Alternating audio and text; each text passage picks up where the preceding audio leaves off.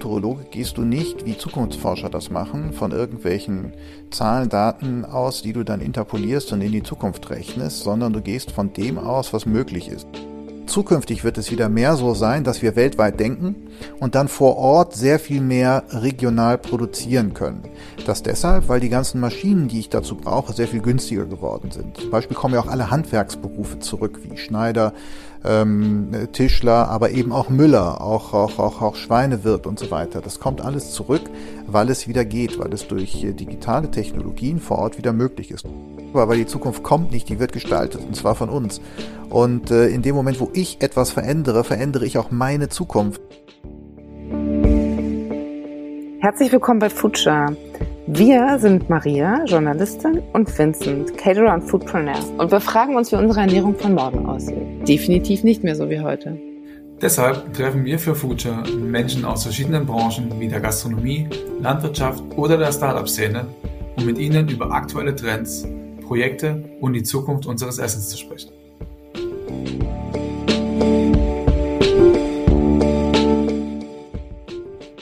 Willkommen zu einer neuen Folge Futscher. Heute haben wir den Max Tinius zu Besuch und der ist selbsternannter Futurologe. Hi Max. Einen wunderschönen guten Tag. Ich freue mich, euch zu hören. Hallo Max, schön, dass wir uns hören können und dürfen. Ja, gerne doch, gerne doch du bist Futurologe. Wir heißen Future. Warum sprechen wir eigentlich jetzt erst? das ist eine gute Frage. Wir haben uns ja erst letztens quasi kennengelernt, vermittelt durch Christine vom Food Lab in Hamburg, wo sie mit äh, Vincent und mir ein bisschen Schabernack auf Instagram getrieben hat und wir dann irgendwie dazu kamen, dass wir es jetzt doch nicht schaffen, uns in Hamburg zu treffen. Ja, und dann haben wir gesagt, treffen wir uns einfach online, oder? Und hier sind wir. Ganz ohne Komplikation ja, so einfach geht das heutzutage. Nicht Schnips und schon kannst du loslegen. Du betonst ja, also weil bei Futurologe, da denkt man jetzt ja an die große Zukunft und du sagst aber immer und möchtest es auch gerne trennscharf so beobachtet sehen, dass du jetzt nicht den großen Blick in die Glaskugel wirfst und da wild rumspekulierst, sondern eigentlich lieber konkret wirst. Das heißt, über welchen Zeitraum sprechen wir mit dir realistisch, wenn wir jetzt bei unserem Thema natürlich über unsere Ernährung von morgen sprechen möchten? Na, der Zeitraum kann schon, kann schon länger sein. Das Ding ist nur, als Futurologe gehst du nicht, wie Zukunftsforscher das machen, von irgendwelchen Zahlen, Daten aus, die du dann interpolierst und in die Zukunft rechnest, sondern du gehst von dem aus, was möglich ist.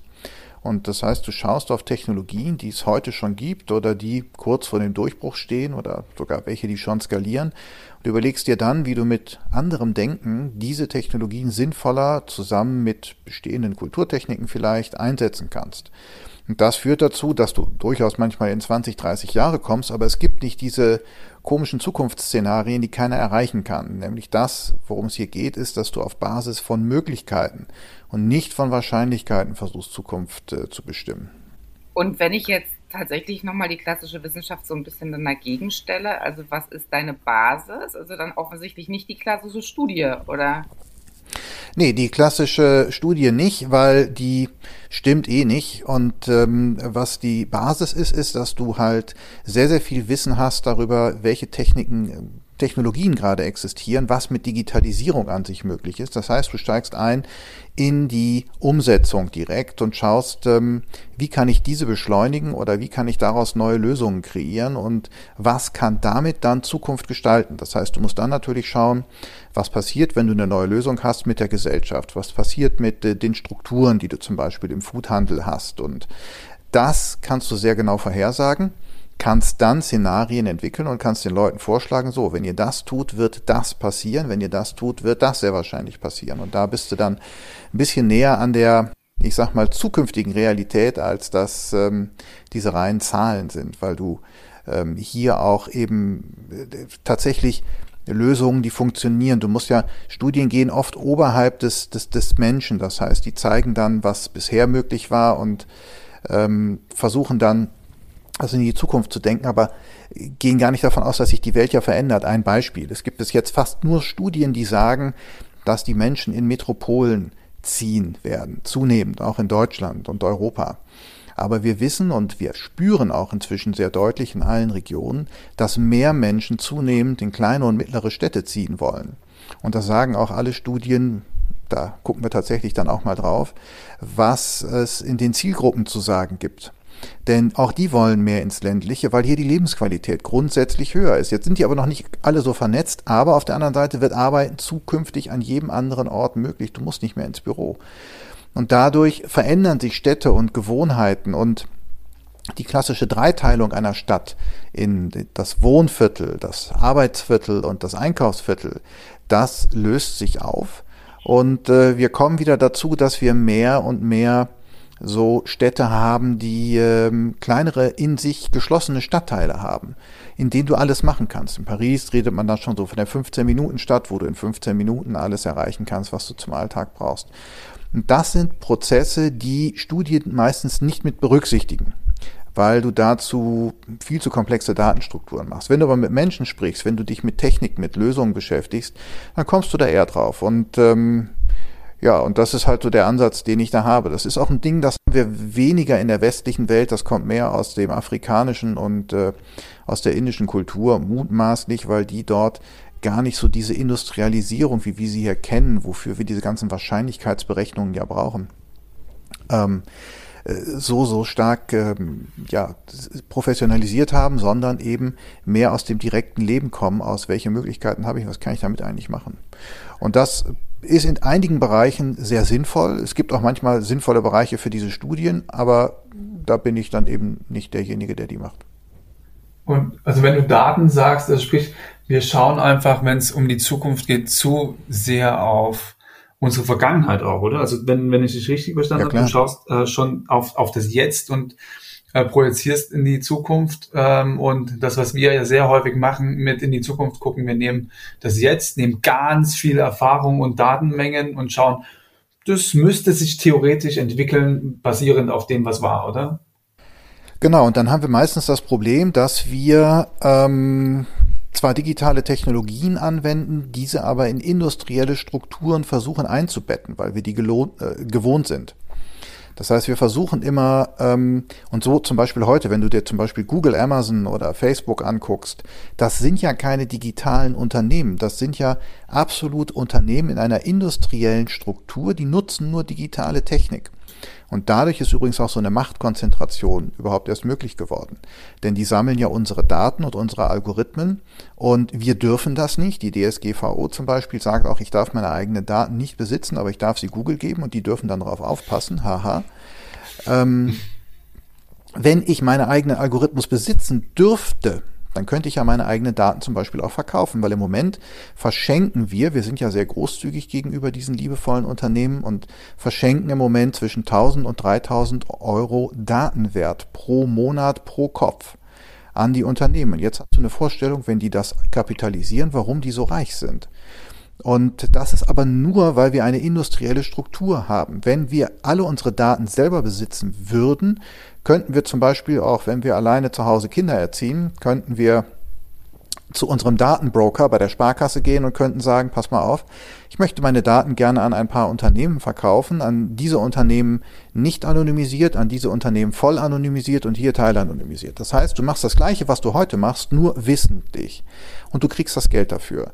Das wäre eigentlich eine dezentrale, weil Digitalisierung ist das Gegenteil von Industrialisierung. Wir haben kein großes Rad mehr, was sich in der Mitte drehen muss, an dem sich alle Prozesse anknüpfen, sondern wir haben jeden Tag sich neu mögliche Strukturen bildende kleinere Einheiten. Und das ist der große Unterschied. Und solange wir dieses Denken nicht ändern, kommen wir mit Digitalisierung auch nicht auf den grünen Zweig. Und dafür helfen dir dann auch keine Studien, weil die versuchen immer alles in bestehende Gesellschaftssysteme einzupassen. Aber die helfen uns ja gar nicht weiter, weil wir müssen ja auch nicht nur im Food-Bereich jetzt was ändern, sondern damit wir den Food-Bereich ändern können, müssen wir andere Währungen haben. Wir müssen im Steuersystem was ändern. Wir müssen das Gesundheitssystem umstellen. Sonst funktioniert das alles nicht. Also auf das äh, Food-System gemünzt könnte es quasi ein lukratives Geschäft für jeden Einzelnen sein, seine äh, Speisevorlieben und seine Daten, äh, gerade DNA etc. und ähm, Unverträglichkeitsanalysen an Dritte oder äh, zu verkaufen, die dann wiederum personalisiertes Food auf verschiedenen Ebenen vertreiben.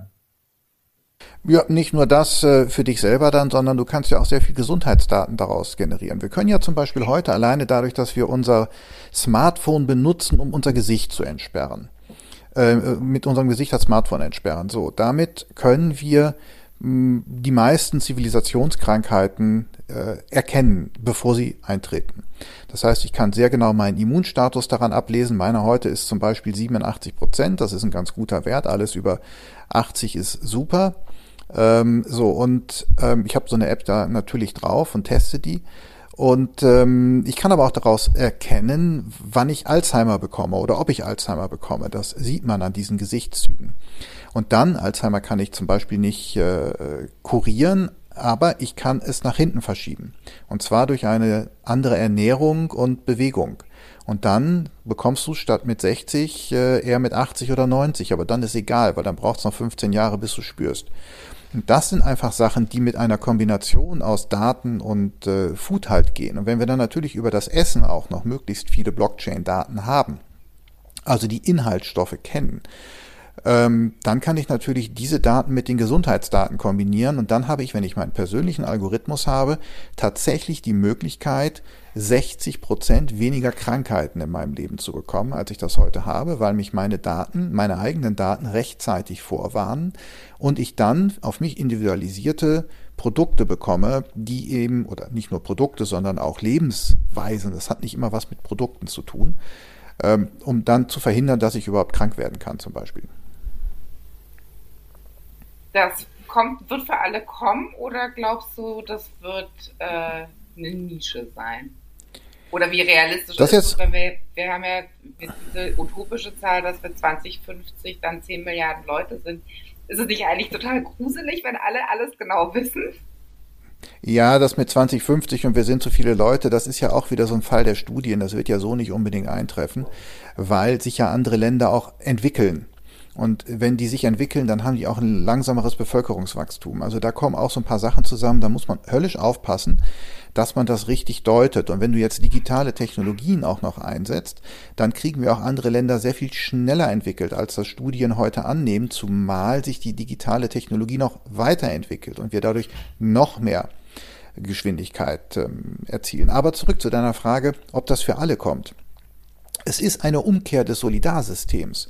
Und das ist das, was ich meine. Wir können Digitalisierung nicht immer nur im Food-Bereich denken und können überlegen, was kann ich damit jetzt da anfangen, sondern wir müssen halt überlegen, bisher zahlst du in eine Versicherung ein und äh, wenn, wenn irgendeiner einen Schaden hat, tragen den alle irgendwie gemeinsam. Und zukünftig wirst du mit Daten Krankheiten verhindern.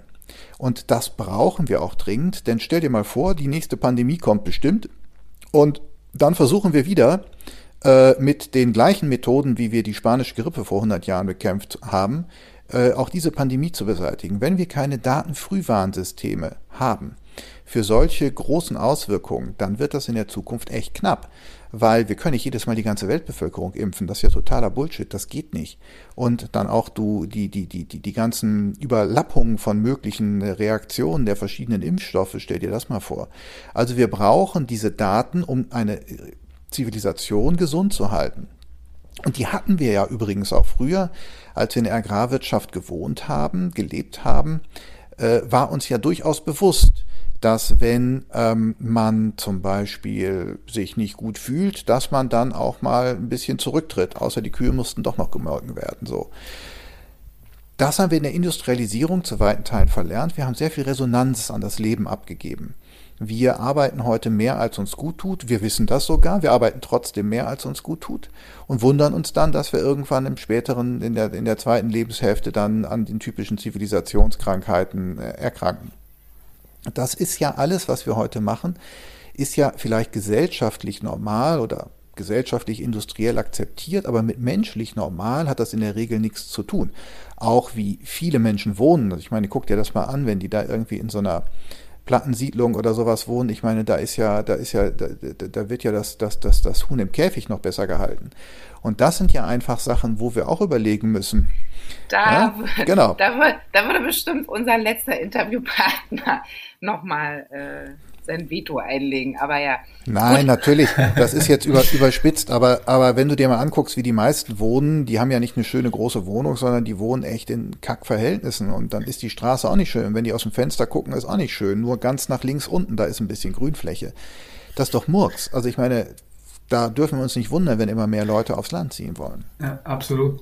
Also wir, wir sehen ja gerade, Essen ist quasi ein Thema, und nicht nur quasi, es ist ein Thema, was eigentlich alles irgendwie berührt, Gesellschaft, Wirtschaft, Politik.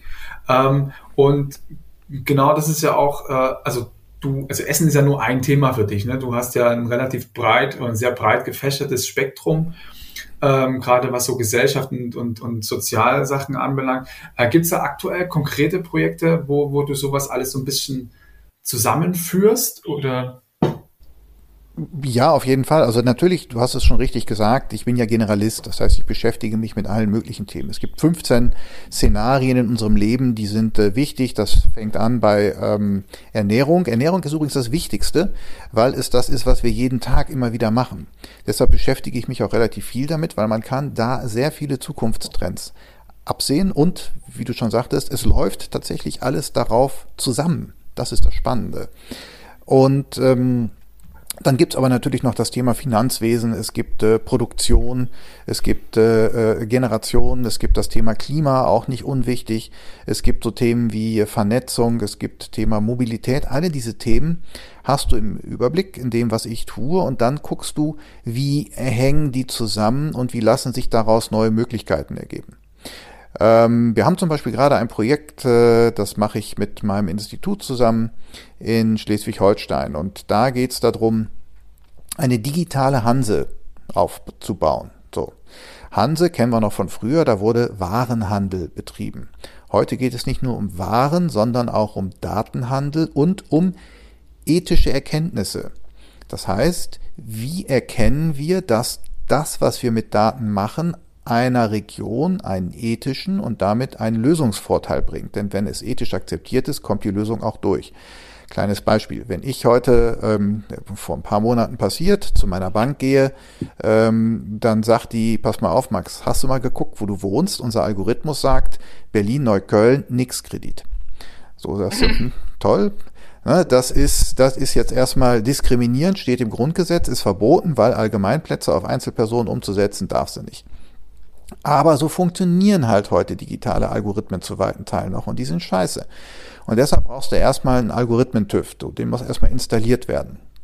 In diesem Algorithmen-TÜV müssen durchaus ethische Fragen beantwortet werden. Übrigens werden in 60 äh, oder 65 Prozent äh, auch mal wieder eine Studie ähm, angeblich äh, äh, Frauen in Algorithmen benachteiligt und farbige. So, da fragt sich natürlich auch, woher kommt das? Sind die alle äh, rechts, die sowas programmieren? Nein, aber sie denken darüber nicht nach, weil es nur Techniker sind. Nur jetzt nicht despektierlich gemeint, aber es ist nicht deren Aufgabe. Das heißt, wir brauchen für solche Sachen auch noch andere Kontroll Kontrollinstrumente. Und da kannst du, wenn du so eine Region jetzt, äh, wie zum Beispiel hier Schleswig-Holstein nimmst und wir machen da die digitale Hanse, kannst du wunderbar gucken und sagen, pass mal auf, das, was ihr da mit Daten macht, das scheint bei euch zu einer guten Lösung zu führen, wo alle zufrieden sind. Können wir daraus für andere Regionen was lernen? Denn im Moment gibt's noch keine Verkehrsregeln für Daten, für das ganze Digitale. Wir dürften also theoretisch, wenn du es aufs Auto überträgst, mit 350 durch die Innenstadt fahren und niemand dürfte was sagen. Auf der Situation sind wir im Moment. Nur dann entsteht kein Mehrwert für die Gesellschaft, sondern nur für Einzelne. Und das ist im Moment der Fall. Und deshalb wird Digitalisierung auch so wahnsinnig kritisch gesehen, was auch richtig ist. Und wir brauchen erst diese Regeln und äh, auch äh, äh diese Haltung zu Daten, damit wir damit was Anständiges machen können. Sonst bringt uns das übrigens auch im Food-Bereich nichts. So, ja. und diese ganzen Sachen zusammenzutragen, das ist die Aufgabe eines Futurologen und darüber zu gucken, ähm, wie kann ich daraus Lösungen entwickeln, die am Ende des Tages zu mehr Wirtschafts- und Lebensqualität für alle führen. Für wen machst du das? Für mich. Und oh, äh, so dann kommt erstmal, dann kommt erstmal ganz lange nichts. Nein, ähm, für wen mache ich das? Es ist wie gerade gesagt, wenn ich natürlich eine Region berate, dann äh, ist klar, dann ähm, ist das für die Region, dann zahlen die auch dafür. Ich mache Vorträge in äh, vor Corona-Zeiten, mache ich äh, rund 120 Vorträge im Jahr. Jetzt äh, für letztes Jahr war eine große Showreihe äh, geplant. Da hatten wir äh, vier Hallen gemietet äh, in, in, in Münster, in äh, in Iserlohn, in Bochum und in München und das waren jeweils so 4.000, 5.000 äh, Leute passten da rein und da haben wir dann äh, Tickets äh, verkauft und dann gibt's halt 90 Minuten Show zur Zukunft, sehr unterhaltsam. Ähm, äh, so für alle, die sonst Martin Rütter oder Mario Barth nicht mehr sehen wollen, die können dann eben sich was über Zukunft anhören und sich davon unterhalten lassen. Das ist die Idee. Das heißt, ich möchte auch versuchen, Menschen zu zeigen, was eigentlich geht und was da für positive Möglichkeiten in Zukunft drinstecken, denn die meisten Menschen denken immer noch, Zukunft heißt, äh, ich habe keinen Job mehr, muss den ganzen Tag in irgendwelche digitalen Dinger reingucken und äh, muss Insekten fressen. So, das ist aber doch irgendwie keine Zukunft. Das ist doch Blödsinn, da will doch keiner hin. Und stimmt doch alles nicht. Und ähm, da muss man doch einfach mal andere Szenarien aufzeigen, die möglich sind und den Leuten auch zeigen, warum sie möglich sind und auch genau herleiten, wie sie da hinkommen. Nur dann wird das für Menschen anfassbar. Da hilft nämlich, die meisten Studien zeigen nämlich den Weg, wie sie da hinkommst, überhaupt nicht. Ich kenne das, habe viel hier so mit so, so, so Leuten auch vom Club of Rome und irgendwelchen tollen Instituten und so weiter zu tun. Die haben echt alle geile Konzepte und schreiben dann immer, ja, wir brauchen mehr Miteinander auf der Welt und mehr Teilhabe und dann äh, klein unten drunter, ja, wir haben auch nicht, auch keine Ahnung wie, aber mach mal. Und äh, das hilft doch keinem mehr. Da, da brauchst du doch jetzt langsam, muss doch mal einer konkret werden. Lass uns konkret werden. Ja, gerne. Ich, ich fand, ich, ganz gut, ich fand tatsächlich dein, ähm, deine Verbindung zur Autobahn äh, ganz gut. Die, die kommt ja sehr häufig, gerade wenn es um Daten geht. Und äh, wenn wir jetzt mal 100, 120 Jahre zurückgucken, äh, auch da hatten wir alle Angst vor Autos, äh, weil es einfach ja. nicht geregelt war, weil es was Neues war. Genau. Und ich bin da, das, gerade deswegen, auch wenn man äh, nicht so häufig in die Vergangenheit schauen sollte, um in die Zukunft zu blicken, ähm, da, da schöpfe ich Hoffnung, dass wir auch in, also in, in naher Zukunft äh, besser damit zurechtkommen, was Daten eigentlich sind und wie man, wie man sie, äh, wie man auf der Datenbahn, Auto, Autobahn unterwegs sein kann, wenn es äh, tatsächlich mal so geregelt ist, dass der Otto Normalmensch ähm, auch damit was anfangen kann. Ähm, Richtig. Also sowas wie ein Datentüv oder ein Datenbroker haben wir jetzt zum Beispiel schon mal mit den IHKs besprochen. Dafür gibt es jetzt schon Ausbildungspläne. Das ah, heißt, also das sind schon Sachen, wo Leute tatsächlich anfangen nachzudenken. Mit den Sparkassenorganisationen reden wir darüber, wie können sie zum Beispiel Menschen darüber beraten, wie sie mit ihren Daten A sicher umgehen und B davon partizipieren. Denn das kommt ja auch noch, jetzt im Herbst ist äh, demnächst in Liechtenstein ein großes Planspiel, wo sich wirklich alle großen Finanzanleger treffen. Da geht es auch unter anderem darum, wie würde eine Börse aussehen, wenn du digitales Geld hättest. Das heißt, welche Möglichkeiten, welche Steuermöglichkeiten, welche Möglichkeiten für Teilhabe, für äh, faires Miteinander hast du durch digitale Währungen, die du im Moment nicht hast, weil einfach das äh, Fiat-System, also die Bargeld, was wir heute haben, nicht mehr dazu taugt, in digitalen Zeiten finanzpolitische Steuerelemente zu etablieren. Ja, also das geht überhaupt nicht mehr. Und da brauchen wir einfach eine neue Form. Genauso wie wir ja, als wir in die Industrialisierung kamen, haben wir festgestellt, wir brauchen Bankgeld. Wir haben auch festgestellt, dass wir nicht nur eine Dampfmaschine brauchen, sondern auch Sozialgesetze. Wir haben auch festgestellt, dass wir Begriffe wie Freizeit erfinden müssen weil es eben nicht mehr so ist wie früher, als du auf dem Hof warst, 16 Stunden am Tag arbeiten, ist an der Dampfmaschine eine andere Arbeit, als du das auf dem Hof hattest. All das müssen wir jetzt auch wieder machen. Das ist einfach ein komplett anderes Leben. Wir verändern 80 Prozent unseres Alltages. Und die meisten reden darüber, dass in ihrer Branche so ein paar mickrige äh, neue Computer installiert haben und hu, ich mache jetzt was mit künstlicher Intelligenz und Blockchain. Darum geht's überhaupt nicht. Du musst das ganze System bedenken, sonst kommst du zu keiner Lösung, die hinterher alle mitnehmen kann.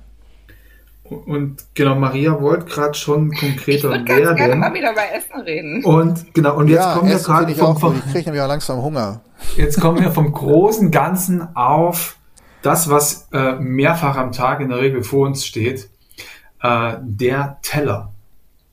Ja. Äh, Teller, Teller kennt, glaube ich, jeder. Ne? Also gibt's in verschiedenen Formen und Farben und äh, ich würde jetzt auch die Schüssel gibt's auch in allen Kulturen übrigens. Ne? Genau. In allen das, Kulturen und, durchgesetzt, weltweit. Das ist fast. Und das ist nämlich ein ganz, ganz, ganz, ganz wichtiger Punkt. Ähm, äh, genau, weil er eben auf allen Tellern sich äh, durchgesetzt hat und er auch so ein bisschen Abbild der, der Kultur ist, auch der Gesellschaft und meiner Meinung nach auch immer so ein bisschen der, der, des Zeitraums, äh, in dem der der Teller oder der angerichtete Teller unterwegs ist. Und er spiegelt auch so ein bisschen immer ähm, einfach wieder, wo wir, wo wir gerade stehen und er spiegelt so ein bisschen gesellschaftliches Interesse auch äh, wieder, glaube ich, oder äh, glauben wir.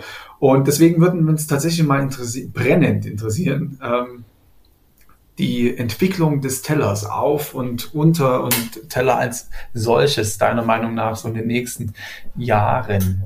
Mal so ganz offen. Des Tellers an sich, was ja schön ist, und das können wir heute schon übrigens merken, ist, Homeoffice hat uns ja wieder Teller auf den Tisch gebracht. Nicht? Ich weiß nicht, ob ihr das mitgekriegt habt.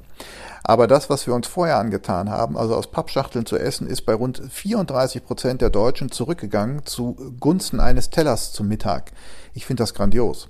Also, dass sich Menschen überhaupt erstmal wieder an einen Teller ranwagen und nicht immer irgendwie was zwischendurch essen, sondern sich zum Essen mittags hinsetzen, möglicherweise auch noch mit der Familie.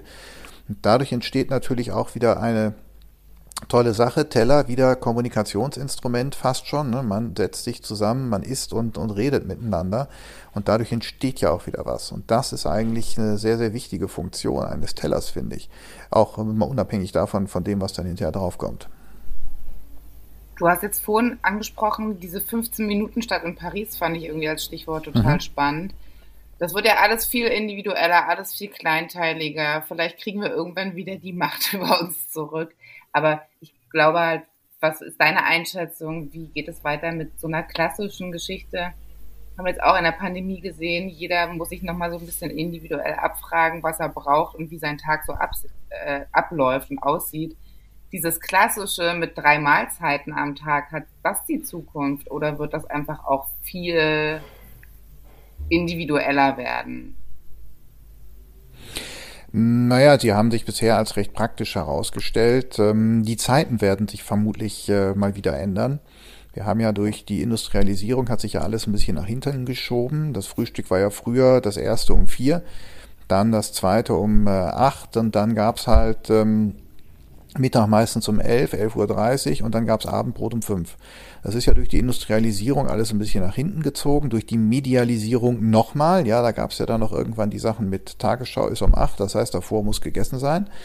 Und das sind alles Prozesse, die sich jetzt wieder umdrehen lassen und wo jetzt viele Menschen, und da bin ich übrigens den Hipstern wahnsinnig dankbar. Hipstern, übrigens auch Hippies, sind ja kein, kein, keine, keine Erfindung äh, äh, nur aus sich heraus, sondern die haben ja eine wirkliche gesellschaftliche Bedeutung, weil sie nämlich mit gewohnten Strukturen als Erste aufbrechen und äh, diese gewohnten Strukturen alle in Frage stellen. Deshalb sind die so wichtig. Und das heißt, wir können da schön gucken, weißt du, so Popcorn in der Hand und sagen, ja, lass die mal machen und wenn das funktioniert, dann mache ich mit.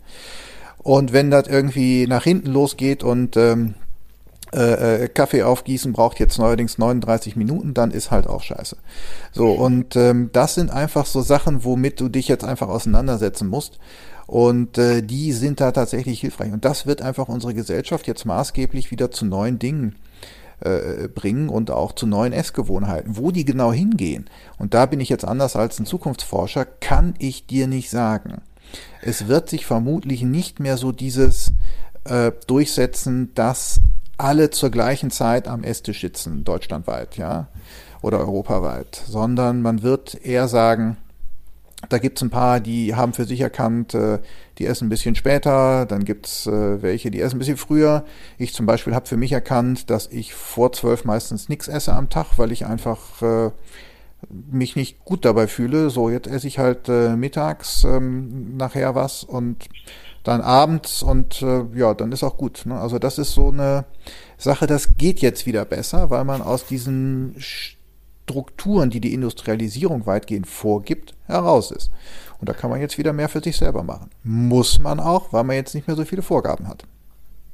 Ja, absolut.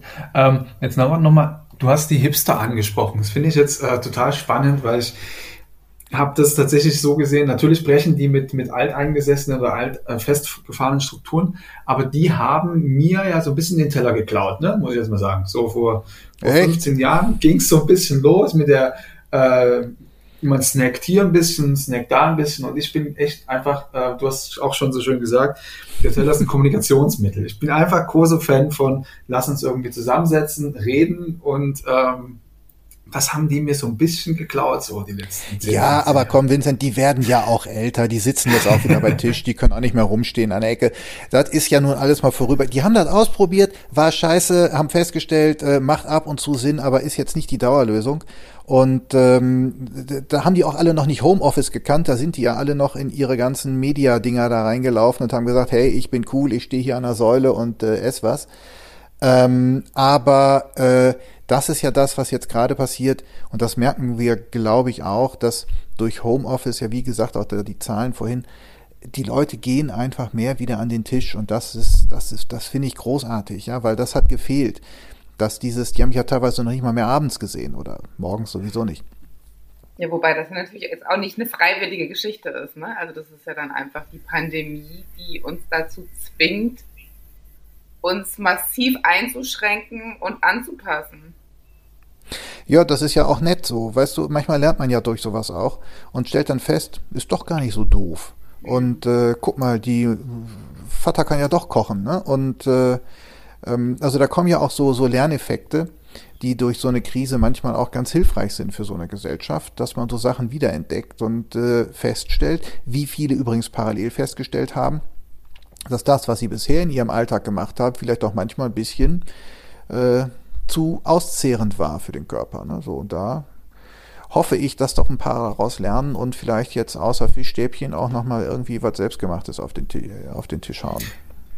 Ja, das wäre schön. Also ich bin auch äh, da recht guter Dinge, dass wir aus der Situation jetzt viele, viele positive Sachen mit rausziehen und vor allen Dingen dieses gemeinschaftliche Essen. Das beschäftigt mich gerade auch so ein bisschen mit ähm, mehr Achtsamkeit im Office Food so.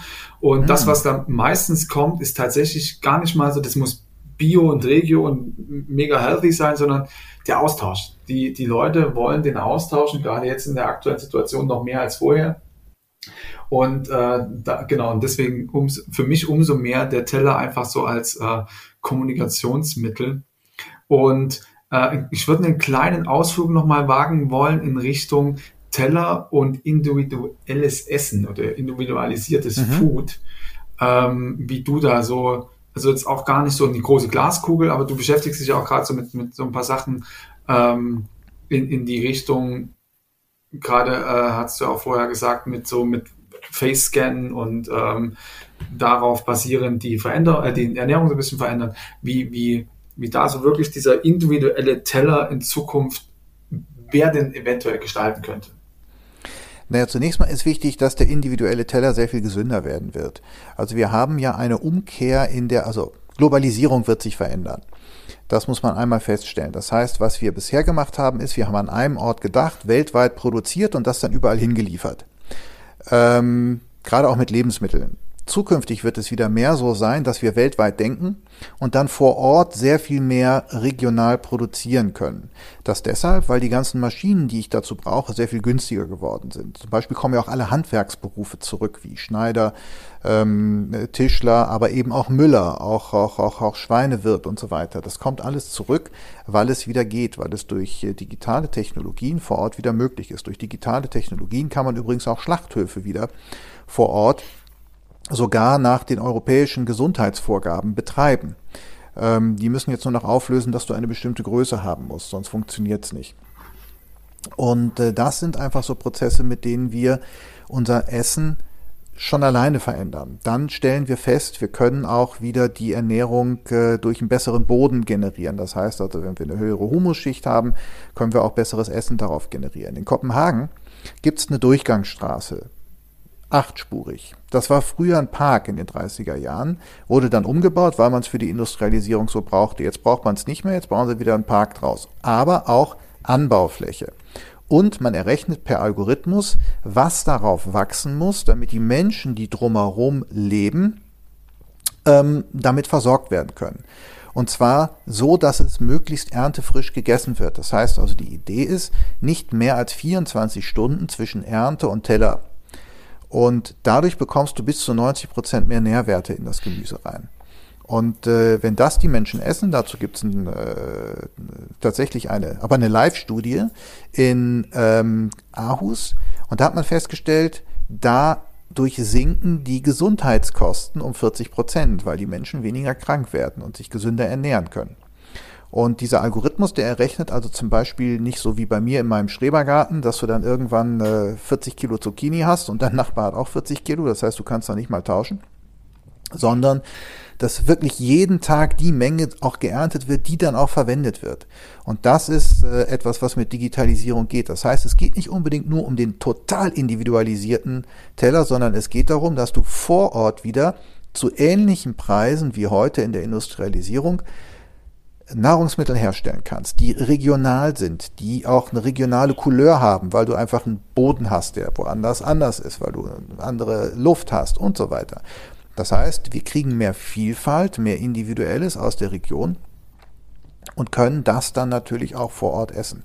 Das geht jetzt nicht sofort für die gesamte Bevölkerung, aber es geht so los. Und wir haben auch hier in Kopenhagen, sind das, glaube ich, zunächst mal, rechnet man da so mit 10.000, 15.000 Menschen, für die man das macht und ausprobiert. In Aarhus waren es noch ungefähr 200. Na, so, aber das geht jetzt eben alles sehr viel schneller. Ja, spannend. Spannender Einblick in die nahe Zukunft und ich freue mich auf jeden Fall riesig drauf. Ja, das ähm, hoffe ich. Wir, wir kommen damit sozusagen schon zu unseren äh, Future-Fragen. Die darf bei uns jeder mal oder jede äh, beantworten und äh, wir freuen uns auf deine Antworten, lieber Max. Mhm. Die erste wäre, was hast du als letztes gegessen? Als letztes gegessen, das war gestern Abend. Ähm, es war äh, Weißkohl zusammen mit einer Soße, die mein Sohn gemacht hat, die irre geil schmeckte, ein bisschen scharf, aber ich weiß nicht, was drin war. Und äh, dazu gab es noch ein paar Bohnen und ein Spiegelei. Klingt ganz lecker. Ja, also das ist äh, Bohnen übrigens aus einer tollen ähm, österreichischen äh, äh, Farm, die die da anbauen in den Alpen und das ist äh, gigantisch. Also die werden dann da angebaut und getrocknet und schmeckt super lecker. Man glaubt ja immer, so eine blöde Bohne, ob sie nun weiß oder schwarz ist, die schmecken alle gleich und wenn du eine Dose aufmachst, ist das auch so. Aber wenn du da wirkliche tolle Bohnen kaufst, das macht einen so unglaublichen Unterschied. Das macht richtig Spaß, die zu essen. Da kannst du also äh, verschiedene Bohnen. Übrigens auch mit Mozzarella esse ich auch sehr gerne. So ein paar Bohnen und da drauf Mozzarella, ein bisschen Zitronenschale. Das hatte ich gestern Mittag. Ah, also Bohnen bin ich auch großer Fan von. Ähm, aber wo wir gerade von Bohnen reden, nenne ein Lebensmittel für die Zukunft. Äh, Bohne, Hülsenfrüchte, äh, Linse, such dir eins aus. Weil äh, das ist, ja, also zumindest in unserem Kulturkreis, nicht? Also äh, es, wird ja immer gesagt, äh, die Leute werden zukünftig mehr Insekten fressen. Das stimmt auch, allerdings nur in den Kulturen, wo das heute schon gang und gäbe ist. Da wird es dann bessere Produkte sogar noch damit geben. Hier brauchen wir das gar nicht. Hier haben wir andere Sachen. Also der sind Hülsenfrüchte, sind da optimal für. Damit auch 2050 genug für alle da ist, was kann jeder oder jede sofort tun oder ändern. Mal ganz unabhängig davon, dass wir äh, uns vermehrt digitalisieren werden. Äh, anständig zum Mittagessen und anständig zu Abendessen und das mit, äh, mit Menschen zusammen und äh, darüber einfach den Austausch und über das Essen wieder kommunizieren und sich auch zu überlegen, äh, immer wenn ich eine Tüte aufreiße, äh, ähm, habe ich nur ungefähr naja, verbrauche ich, nee, umgekehrt. Immer wenn ich eine Tüte aufreiße, verbrauche ich einfach 80 Prozent mehr von der Erde, als wenn ich etwas Frisches esse. Und äh, je weniger Tüten man aufreißt, desto besser äh, können wir 2050 auch alle auf diesem Planeten uns gesund ernähren. Finde ich super. Spart auch super gut den Müll. ja. Ne? Das kann auch jeder einfach sich merken. Ja, absolut. Aber äh, anständig zum Mittagessen. Ich glaube, das, das könnte man auch äh, einfach mal auf ein T-Shirt drucken. Das verlernen die Leute mehr und mehr, habe ich das Gefühl. Absolut, ähm, das ist leider Gottes so. Mhm. Hast du noch für unsere ZuhörerInnen einen medialen Tipp zum Thema Zukunft und Ernährung? Oder ein tolles Buch? Uh, oh mein Gott, es gibt so viele tolle Bücher. Ich bin ja immer noch ein großer Fan von ähm, so Büchern, die so alte Techniken neu aufbereiten. Da gibt es zum Beispiel äh, ein Buch, das heißt äh, La Pizza. Da geht es um das Pizzamachen. Und das ist von Nico mit Doppel-K Amandonico. Wahrscheinlich vollkommen falsch ausgesprochen. Und äh, der erklärt äh, mal so richtig, wo Pizza eigentlich herkommt, wie man die eigentlich wirklich macht. warum man da auch Sauerteig durchaus für verwendet hat und nicht unbedingt Hefeteig und äh, was man damit eigentlich auch alles machen kann heutzutage. Und da entdeckt man dann zum Beispiel völlig neue, völlig neue Möglichkeiten. Was mich auch immer begeistert hat, aber das Buch hat inzwischen jeder zu Hause, sind so die ersten zwei Bücher von Jamie Oliver, wo der einfach mal damals aufgehört hat, ähm, so Essen als sowas Heiliges zu betrachten, sondern gesagt hat, das kann jeder. Und jeder kann da auch Spaß dabei haben beim Kochen. Und das finde ich eigentlich immer so etwas, was heute so untergeht ähm, das geht mir auch bei dem, was wir vorhin schon hatten, mit diesem ganzen Hipster-Zeug dann heute manchmal echt auf den Keks, wenn dann da irgendwie einer anfängt, äh, äh, da so lange rumzufummeln am Essen, dass du dann irgendwie denkst, jetzt reicht's auch langsam mal. Ähm, das brauche ich auch nicht. Aber äh, so dazwischen, so dieser Spaß, so diese, ja, so dieses alte bäuerliche Leben, so mit, mit, mit Herz, Verstand, das ist eigentlich so eine Art und Weise von Küche, die ich auch sehr gerne mag. Aber jetzt äh, noch mehr Bücher, mein Gott, Fällt mir jetzt gerade nicht so spontan ein, leider. Das, das, Aber alles hast du zumindest mal eins. Ja, das ist super. Wir, wir schauen noch mal, wir schauen noch mal, wie der junge Mann geschrieben wird äh, und packen die dann auf jeden Fall als Link in die Show Notes. Und jetzt die ähm, alles entscheidende Frage, wobei die so ein Stück weit schon von dir beantwortet wurde: Sind wir noch zu retten? Ähm, ja, aber das Problem ist, äh, wir müssen es selber tun. Und das vergessen die meisten Menschen bei dieser Antwort. Ähm, denn äh, es kommt keiner, der uns rettet. Äh, jeder macht seine Zukunft selber, weil die Zukunft kommt nicht, die wird gestaltet, und zwar von uns.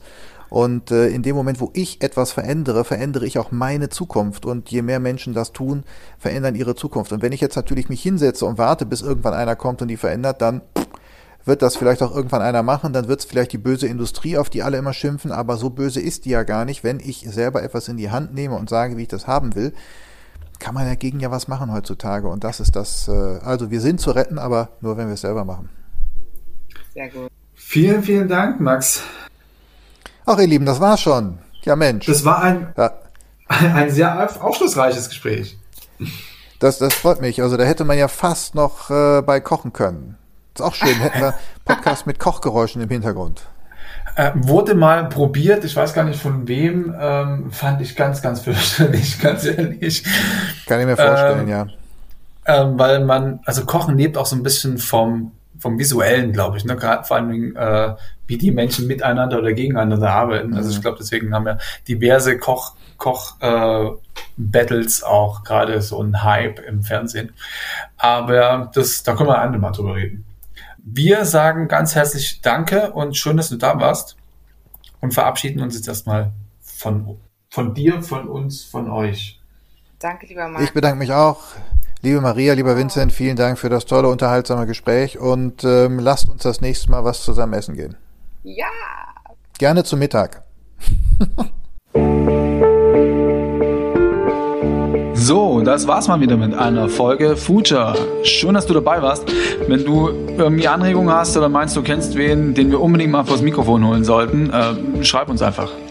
Und hinterlass uns natürlich super gerne eine Bewertung, vertag uns, schenk uns Sterne und drück den Abo-Button. Vielen Dank fürs Zuhören. Bis zum nächsten Mal.